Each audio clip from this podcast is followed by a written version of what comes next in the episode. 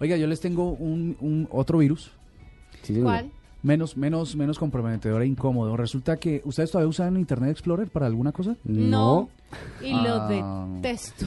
Pues porque les quería contar, de pronto alguno de nuestros oyentes todavía es de aquellos que usan Internet Aquí hay Explorer, muchos, ¿sabe? Que está en su derecho, está en su derecho de usar Internet Explorer. Ustedes saben que cuando hay sitios que generan transacciones debe instalarse un certificado de seguridad. Sí. ¿Alguien le quiere explicar a nuestros oyentes el tema de certificados de seguridad? Pero Una en vez Internet los- Explorer solamente. No, en general en todos los sitios le, le pide la instalación validar el sitio con una autoridad de validación de nombres. Sobre y todo de cuando es propiedad. algo desconocido. Pero Sí. esta vez, pero cada vez es menos frecuente. Cada vez es menor porque las páginas ya vienen con HTTPS, que es el Mm. Sí. protocolo seguro Sí, de, señor. de- de transmisión de datos.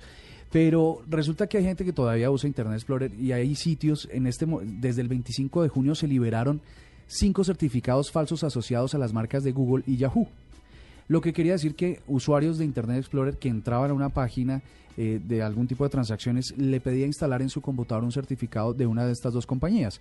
Por supuesto, uno nunca va a dudar de Google o de Yahoo e instala esos certificados. Pues resulta que las, las compañías han confirmado que se liberaron cinco, cinco de estos certificados que estaban robándose todos los datos de su computador. Así que fíjese, ni siquiera teniendo la firma de las grandes compañías puede estar uno tan seguro ¿Y robo de dinero allí? eh, sobre todo de datos, contraseñas y tal. Luego, pues, em, podría ser mucho más grave. Sí, es un virus tenaz.